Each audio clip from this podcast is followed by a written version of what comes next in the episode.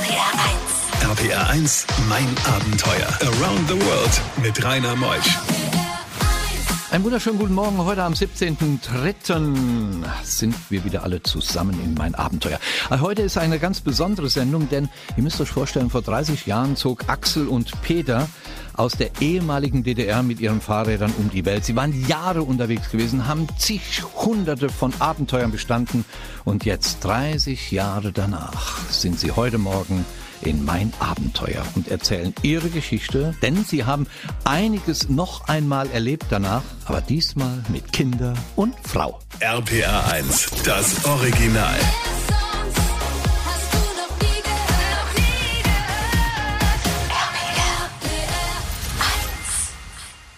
RPR 1, mein Abenteuer mit Rainer Meutsch. Ja, Axel, schönen guten Morgen. Axel Brümmer ist hier. Hallo Rainer. Was ist das für ein Gefühl? Wir haben uns Jahre, fast Jahrzehnte nicht gesehen. Also für mich war es ein schönes Gefühl. Ja, für mich auch. Also du hast Ja. dich nicht verändert, gell? Ach, danke. Bisschen graue Haare, aber Ja, ja, ja, das, ge- das gehört dazu. Guck dir den Richard Gere an, wie der vor 40 Jahren aussah, wie der heute aussieht. Axel, Axel. Ich kann mich noch sehr gut erinnern, die Mauer fiel und du hast dich mit einem Kumpel, den du durch Zufall kennengelernt hast, in deinem Heimatort auf die Socken gemacht. Ja, ja, das ist jetzt äh, vor 30 Jahren die Mauer gefallen, gell? Und da haben wir gedacht, muss ja irgendeinen Sinn haben, außer dass man jetzt eine Mikrowelle kaufen kann. Wir haben ja für eine Freiheit gekämpft, die wollten wir auch ausnutzen, ja? Und haben dann überlegt, wie kann man die Welt erfahren? Kein Geld in der Tasche und DDR-Mark wollte auch keiner tauschen. Das heißt, sie müssen unterwegs arbeiten, keine Ahnung von fremden Ländern oder Sprachen. Ja, habe ich meinen ganzen Freundeskreis, ich war früher Felskletterer gewesen, äh, rumgefragt, ey, damals nach dem Klettern haben wir im Lagerfeuer immer von der Welt geträumt, jetzt ist die Mauer gefallen, jetzt geht's, los, komm, lass. Und dann, nee, geht nicht, ah. Und der eine, ich habe gerade eine neue Freundin, das ist, glaube ich, die Frau fürs Leben, die sind nicht mehr zusammen, der wäre besser lieber mitgefahren. Äh, der andere, ach, ich hab, will jetzt eine, eine Schrankwand kaufen und ja, so blöde Ausreden. Und dann einer sagte aber auch, ich bin da auch gerade von einem Kumpel angesprochen worden, der hat das gleiche vor wie du, tut euch doch zusammen. Dann habe ich dem Peter damals ein Telegramm geschickt? Und- Telegramm. Ja, Also für alle jüngeren Hörer, das gab es wirklich. war ein Telegramm geschickt, äh, Weltreise, morgen los und dann war er nächsten Tag da, stand da mit, seinen, mit seinem Rucksack, sagt, okay, lass uns Fluss fahren. Und dann haben wir uns ein Jahr lang gestritten, auf der Reise dann schon. Wir aber dann festgestellt haben, dass das Blödsinn ist und jetzt sind wir seit 30 Jahren unterwegs. Ja. Die Route in Kurzform in 30 Sekunden. Die Weltumradung, ja erstmal über Europa, äh, Nahen Osten, Afrika, dann rüber über den Oman nach Indien, dann äh, runter nach Süden, Indien wieder hoch nach Norden, Indien über Bangladesch, dann Südostasien bis nach Singapur, die äh, Inseln, also Borneo, Philippinen, vieles illegal, äh, dann Indonesien nach Australien und von Australien dann Sü- Südseeinsel hüpfen Südamerika, Chile nach Feuerland. Jetzt war's einfach, einmal hoch nach Alaska und dann über China und die ehemalige Sowjetunion wieder zurück. Übrigens nicht um die Welt, sondern immer am Rand dort außen rum. Gell. Der Atlantik hat man damals nicht überquert. RPR 1, mein Abenteuer. Nun haben wir Peter am Mikrofon, Peter Klöckner. Du bist halt mit äh, Axel um die Welt gezogen. Wie viel Geld hattet ihr dabei? Also zum Start hatten wir überhaupt nichts. Wir hatten aber ziemlich viel Sachen noch eingepackt, denn kurz äh, nach der Wende, da haben ja die ganzen Geschäfte in der DDR, die haben ja alle Waren rausgeschmissen und wir haben unsere Packtaschen gnadenlos vollgestopft mit allem möglichen Zeug, so dass wir bis Istanbul nur 10 Mark ausgegeben haben, jeder. Zehn Wir Mark. Haben, wir haben ausschließlich von, von dem Mitgenommenen gelebt. Das ist doch unglaublich. Na gut, ihr braucht keinen Sprit, gar die Fahrräder. Habt ihr? Das für Brot, das Geld. ja, ja, für Brot. Was waren das für Fahrräder?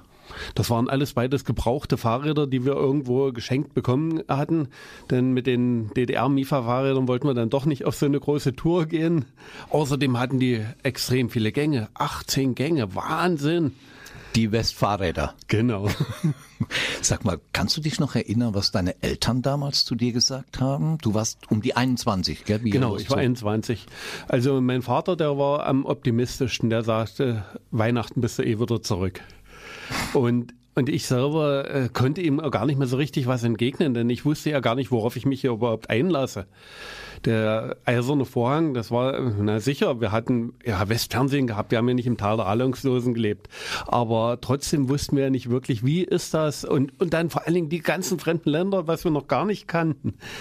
Reisen im Ostblock, das, das war uns schon ein bisschen Begriff. Ja, da Und- warst du ja schon in ja. Rumänien, in der Sowjetunion. Genau. Aber du kanntest ja nun Axel nicht. Ihr seid ja beides starke Charakterien.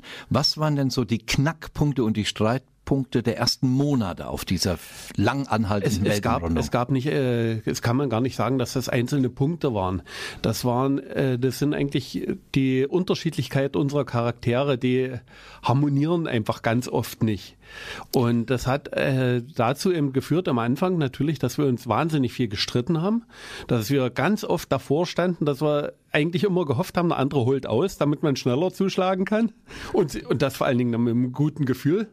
Aber äh, das, das ging eigentlich viel, äh, viel mehr darum, dass wir äh, irgendwann erkennen mussten, dass wir uns ergänzen durch diese Andersartigkeit. Bei diesen Geschichten hält die Welt den Atem an. RBR1, mein Abenteuer mit Rainer Meutsch. Axel Prümmer am Mikrofon, der Mann, der die Welt umrundet hat, jahrelang direkt nach der Maueröffnung. Und dann habe ich gesehen, Jahre danach, oft Vorträge von euch, die vielen Bücher, die ihr herausgebracht habt. Habt ihr von der Weltumrundung, die ihr damals gemacht habt, gelebt, Axel? Äh, von der Weltumradlung ein bisschen, aber dann von den Büchern. Wir haben einen eigenen Buchverlag gegründet, haben nicht nur uns, sondern auch andere Leute äh, verlegt. Leider ist das Buchlesen heute nicht mehr so schön angenommen worden. Das, das macht traurig. Aber äh, der Buchverlag lief ganz gut und dann äh, haben wir angefangen als äh, Fotojournalisten zu leben, Fotos verkauft, äh, Geschichten an Illustrierte verkauft und äh, ja, uns so ein bisschen durchgemuggelt. Und wir haben ja kein, kein Geld ausgegeben. Wir sind danach in Amazonas runtergepaddelt, anderthalb Jahre. Da gibt's keinen Supermarkt, wo du Geld ausgeben kannst, gell? wenn du da von der Quelle zur Mündung anderthalb Jahre im Paddelboot sitzt. Ähm, da musst du dann jagen, fischen oder dich irgendwie über Wasser halten. Ja? Und das heißt also einmal nach Südamerika fliegen, zwei Jahre bleiben oder so und dann brauchst du kein Geld. Ich habe gelesen, du hast eine brasilianische Frau. Ja. Kennengelernt auf der Weltumradung? Ja, ja, wir haben es, nee, danach auf, wir haben sehr viel in Brasilien, vor allen Dingen in Amazonas waren wir insgesamt dann zum Schluss neun Jahre, 40 Flüsse be, bepaddelt, ja, und äh, da hat Peter seine Frau kennengelernt, ist, die ist Indianerin aus dem tiefsten Amazonasbecken und bei der Anreise in Amazonien musste er immer irgendwo in der Großstadt an der Küste bleiben, bis du den nächsten Flieger hast und ja, und das hat's bei mir mal gefunkt. Ja, wunderbar. Du hast zwei Kinder, Peter hat drei Kinder. Und irgendwann habt ihr gesagt, wir wollen Teile unserer Weltumradlung unseren Familien zeigen. Ja, und ja, für uns selber. Wir haben ja danach noch weitere Reisen gemacht und waren immer unterwegs. Und äh, aber irgendwie hat die erste Reise uns nie losgelassen, weil das war ja die prägendste. Gell? Und da haben wir dann die Tagebücher genommen und drin rumgelesen, wie war das früher? Und da kam die Idee auf, ey, schreiben wir mal die ganzen Freunde an. Und da haben wir um die 400, 500 Postkarten äh, an die Adressen geschickt von der Weltumradlung, 30 Jahre später. Und da kamen die wunderschönsten Antworten zurück. Äh, aus Kanada haben welche geantwortet, äh, die, eure Freunde sind leider verstorben, wir haben deren Haus gekauft, aber wir haben eure Geschichte gehört. Übrigens mein alter Fahrradrahmen, der hing dort an der Wand noch, weil ich den in Kanada gewechselt habe. Ähm, der, der Rahmen ist noch da und äh, das heißt also, äh, ihr, seid, ihr kennt das Gästezimmer, ihr seid herzlich hier eingeladen. Also da ging es übers Haus weiter. Bei anderen Sachen, die Oma ist gestorben, aber wir kennen euch noch und so weiter. Und dann haben wir die Tagebücher genommen, sind Freunde besuchen gegangen. RPR1, mein Abenteuer around the world. Die packendsten Stories von fünf Kontinenten. Peter, noch eine Frage zur äh, vergangenen Weltumrundung. Was war das spektakulärste in all den Jahren der vergangenen Weltumradlung? Wo würdest du sagen, das war das, was am imposantesten war, am gefährlichsten war? Was war der Moment? Uh, das, das lässt sich ganz schwer sagen. Als ein Boot unterging. Okay, da, da, das ist natürlich ein, eine Sache, die. Ich habe eure Bücher gelesen, du merkst ja, das das hier. ist Ja, ganz ja. außergewöhnlich, natürlich, gar keine Frage. Aber äh, so, so spektakulär das natürlich auch klingen mag, in einer gewissen Weise war ich in dem Augenblick relativ abgeklärt. Ich dachte, äh, die Junke singt, äh, okay, mitten in der Nacht, jetzt geht's in Rettungsinseln und was wird jetzt passieren? Wie wird das weitergehen? Ich, ich dachte, naja, im schlimmsten Fall wäre ich jetzt irgendwie zwei oder drei Wochen in diesem Rettungsbötchen da gefangen sitzen. Das heißt, ich musste mich vor allen Dingen mit äh, Trinkwasser versorgen. Nahrungsmittel ist nicht ganz so wichtig, vor allen Dingen Wasser, Trinkwasser auf dem Ozean ist immer das Allerwichtigste und natürlich aufpassen, dass man äh, nicht so viel schwitzt, also auch äh, regendichte Kleidung mit dabei haben und sowas, winddichte Kleidung und ich dachte, das wird wahrscheinlich sehr, sehr ungemütlich, aber dann werden wir bestimmt irgendwo angespült. Also ich war sehr optimistisch, trotz der Situation. Und die Dschungel ist einfach gesunken. Warum? Die war alt und morsch und die sollte ja eigentlich gerade zu, zu einer Reparatur, zu einer Generalüberholung äh, gefahren werden. Mhm. Und oh. ja, und dann kam unerwarteterweise ein Zyklon auf, den wir zwar nur am Rande gestreift haben, aber trotzdem schlimm genug, war gar nicht gut. Und wer hat euch gefunden im Ozean? Äh, wir hatten, wir hatten äh, glücklicherweise äh, GPS und ein Satellitentelefon dabei gehabt, aber wir wussten nicht, ob die Daten, ob wir verstehen, verstanden wurden, als wir da unsere Signale ausgegeben haben. weil es war ja Sturm gewesen, wir waren draußen in den Rettungsbooten und trotzdem, es ist richtig erkannt worden. Wir hatten auch einen Radarreflektor am Schiff gehabt, also an der an der Junke gehabt, die dann gesunken ist, so dass große Containerschiffe äh, nee, Tanker, doch in unsere Nähe gekommen sind. Die wurden irgendwie umgeleitet und die haben uns tatsächlich aus dem Wasser gefischt. RPR 1. RPR 1, mein Abenteuer. Around the World mit Rainer Meusch. In die zweite Stunde geht's in mein Abenteuer und heute Morgen zu Gast ist Axel Brümmer und Peter Klöckner. Die beiden damals, als die Mauer fiel, sind losgezogen in die Welt. Jahrelang waren sie unterwegs mit dem Fahrrad. Sie sind äh, Bestseller-Autoren, sie machen Multivisionsshows. Sie haben so viele verrückte Dinge erlebt und davon erzählen sie auch. Jetzt aber, 30 Jahre danach, sind sie wieder auf Orte gestoßen, die sie damals besucht haben und jetzt haben sie ihre Familie mitgenommen und davon erzählen wir in der zweiten Stunde. RPA 1, das Original.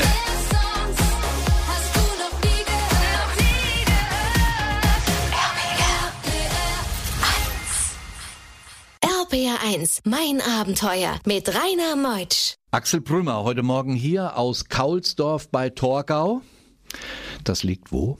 Kaulsdorf bei Saalfeld. Peter kommt aus Zinner bei Torgau, aber mhm. wo, ist, wo ist der, welche große Stadt? Bei, äh, Saalfeld, Jena. Das ist ah, alle ein bisschen hoch, dann bist ja, du gut. im Saalfeld und dann da noch ein Stückchen hoch und dann ist Da seid ihr glücklich, gell?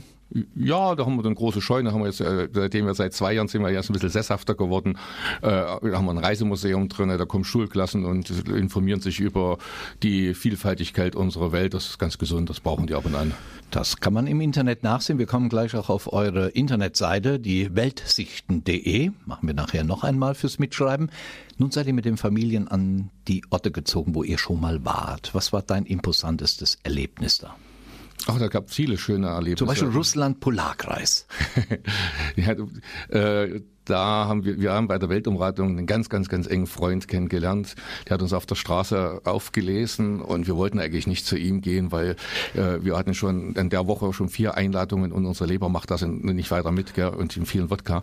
Und das war früh am Morgen und haben gesagt, nee, kommen wir nicht. Und dann hat er uns gefragt, was wir machen, sagen Frauen der Welt und wo war er? Und so, ja, wir waren in Afrika, in Nordamerika. War er auch in, in, Südamerika? Ja.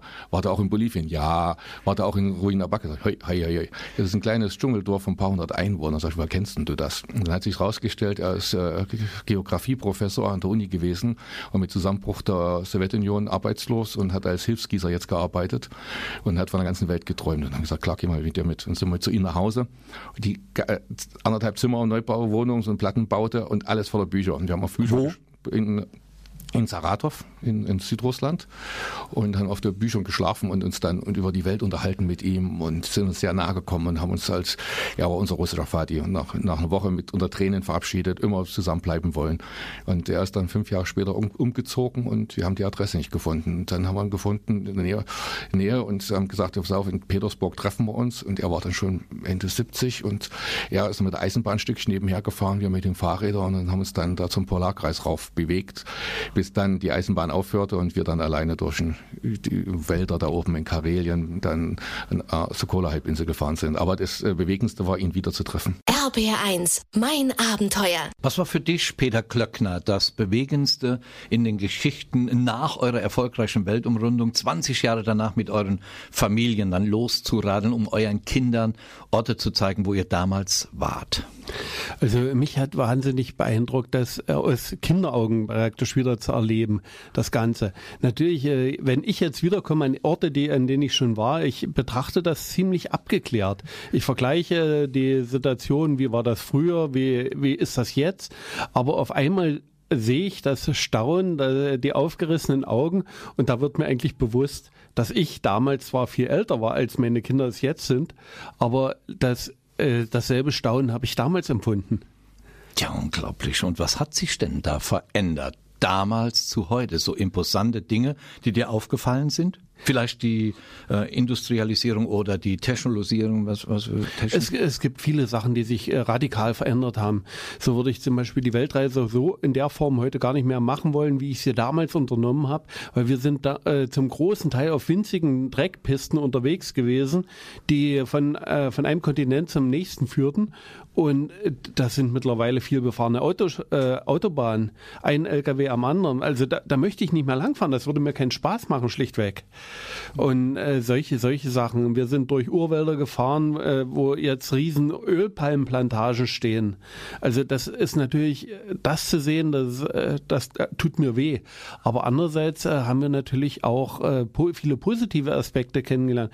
Wir haben gesehen, wie es gesellschaftlich voranging, die Entwicklung sich verbessert verändert hat. Aber selbst auch umweltpolitisch, wenn ich äh, Brasilien vergleiche, die Zeit damals, äh, da war es eine Selbstverständlichkeit, der, dass der Müll in Amazonas flog.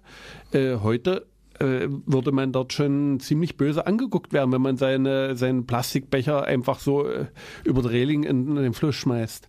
Bei diesen Geschichten hält die Welt den Atem an. RBR1, mein Abenteuer mit Rainer Meutsch. Axel, du bist mit deiner Familie dann zu den Osterinseln aufgebrochen, wo du ja schon mal warst während der Weltumrundung und jetzt warst du wieder da. Ja, wir sind äh, letztes Jahr sieben Monate einmal um die Welt und auch auf der Osterinsel gewesen. Und äh, ja, ich hatte so ein bisschen Ängste gehabt, wie das so ist, wenn man zurückkommt und sich äh, Landschaften verändern oder äh, Kulturen ausgestorben sind und so weiter. Und äh, der Osterinsel, da hatten wir bei der Weltumratung einen kennengelernt, der war in unserem Alter und es war einer der letzten Insulaner voller Tattoos und er hat in so einer kleinen Strohhütte unter den, äh, dem Vulkan gelebt, da ganz, ganz am Ende weg weit weg von den kleinen Dörfchen, was damals war, kaum Touristen. Und da haben wir mit ihm gepennt und haben da ein paar schöne Tage gehabt. Und da sagt er den einen Abend, okay, lass uns heute in die Disco reisen. Sag ich, wo ist denn die Disco? In einem Dorf. Sag ich, das ist 30 Kilometer weg. Nee, wir nehmen die Pferde. Und sind mal querfeld ein über die Osterinsel geritten zu dritt und im Galopp da auf so einer Kopfsteinpflasterstraße da angekommen, abends und die Pferde vor der Disco angebunden, im Morgengrauen wieder wankend nach Hause. Und das hat geprägt, ja, und es hat auch verbunden. Und äh, äh, auch zu ihm haben wir Kontakt verloren, hatten ihn immer mal angeschrieben, kam auch immer mal wieder äh, Post zurück und dann irgendwann nicht mehr. Und auf unserer äh, Postkartenaktion, die wir gemacht haben, alle Freunde anschreiben, kam auch keine Reaktion. Da dachte ich, naja, vielleicht findet man irgendwie. Habe auf der Insel rumgefragt, bei den Ureinwohnern, also nicht bei den Chilenen. Und dann haben wir einen getroffen, der sah so ähnlich aus, wie er auch so voller Tattoos lang Auf den Osterinseln im Pazifik. Ja, genau. Und der sagte, äh, das ist mein Cousin, haben dann Fotos gezeigt und die Geschichte erzählt. Ja, der hat von euch viel erzählt und äh, der ist auch vor zwei Jahren an Krebs verstorben. Aber macht nichts, äh, ihr seid jetzt da, ihr seid Freunde von meinem Cousin, ihr gehört zur Familie, heute machen wir eine große Party. Und da kam dann ein polynesisches, riesengroßes Fest. Und äh, da habe ich zu meiner Freund, Frau gesagt, siehst du, wir haben einen guten Freund verloren, aber eine ganze Familie gewonnen. Und jetzt, ich bin zwar kein großer Freund von diesen äh, modernen Kommunikationsmitteln, weil sie ein bisschen zu oberflächlich sind, aber manchmal helfen die doch. Und jetzt kannst du über Facebook halt Kontakt halten gell? und regelmäßig fragen, wie geht's heute, was habt ihr vor und so. Mhm. Und jetzt äh, leben Kontakte halt wieder auf. Gell? Gastfreundschaft. Hat die sich verändert von damals zu heute? Nee. Die Leute sind noch genauso lieb und, und offen und herzlich wie vor 30 Jahren. Nur wenn man Apfel einführt nach Neuseeland, da hast du schmerzliche Erfahrungen gemacht? Ganz, ganz schlimme. Und zwar äh, sind, hat mein, mein Sohn hat, der hat begriffen, der war damals zweieinhalb, dass beim Papa gibt's Essen, wenn Essen da ist und nicht, wenn es um zwölf ist. Und deswegen hat er immer eine, eine Reserve in seinen Kinderrucksack. Und erstmal in Neuseeland einreisten, da haben die uns die Neuseeländer gefragt, ob wir Früchte dabei haben. Sag ich, nee, können das nur schreiben, ja. Und dann haben sie den Apfel in seinen Rucksack gefunden und mussten, wir mussten dann 300 300 Dollar Strafe zahlen. Der zweiteuerste Apfel nach dem von Adam und Eva. RPR1, mein Abenteuer around the world. Die packendsten Stories von fünf Kontinenten. So, meine Lieben, die Sendung geht zu Ende so langsam, Peter, aber wir sollten noch, wir haben ja heute auch Gäste im Studio, zum Beispiel haben wir die Jenny Kroos hier, sie organisiert die Westerwälder Gespräche. Das ist ein, wirklich ein großes kulturelles Ereignis in der Heimat des Westerwaldes und sie hört ganz interessiert zu und ich glaube, ihr werdet ganz bestimmt mal eingeladen zu den Westerwälder Gesprächen. Aber ihr macht auch solche Vorträge, nicht nur Bücher schreiben und DVD auflegen und Fernsehsachen, sondern man kann euch auch buchen. Wo findet man dann Dinge von euch? Natürlich am einfachsten im Internet unter www.weltsichten.de. Da ist eigentlich alles zusammengefasst, aber wir sind natürlich auch äh, deutschlandweit unterwegs. Überall sieht man immer wieder Plakate von uns hängen. Äh, man sieht uns mitunter im Fernsehen, wie heute im Radio auch äh, Informationen kann man eigentlich überall herkriegen.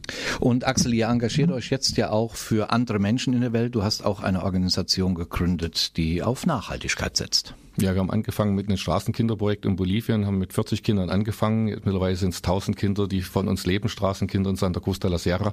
Und daraus ist ein neues Projekt entstanden, sozial global, wo wir Kleinprojekte weltweit miteinander verknüpfen, unterstützen und sind schon mit acht Projekten in fünf Ländern sehr gut äh, aktiv. Macht Spaß, also das gibt der ganze ein bisschen Sinn da ja. diesen Reisen. Und wie sich der ganze Kreis wieder schließt. Vor 30 Jahren haben wir uns kennengelernt durch eure Weltumrundung. Eben hast du gefragt, Rainer, du machst Fly And Help, ich mache mein Globalprojekt, können wir nicht was zusammentun? Und das ist eben wunderbar und das werden wir auch ganz bestimmt tun. Das würde uns freuen. Danke, dass ihr da wart. Das Axel Prümmer und der Peter Klöckner. Danke, dass ihr den Weg auf euch genommen habt. Danke für die Einladung. Danke auch. Euch alles Gute, euren brasilianischen Frauen schöne Grüße, den Kindern vor allen Dingen auch. Der eine hat drei, der andere hat zwei. Ihr habt das alles richtig gemacht. Nächste Woche kommen zwei Damen zu uns, die Steffi und die Birgit. Sie sind Lebenspartner und sie sind mit Land Rover durch Afrika gefahren.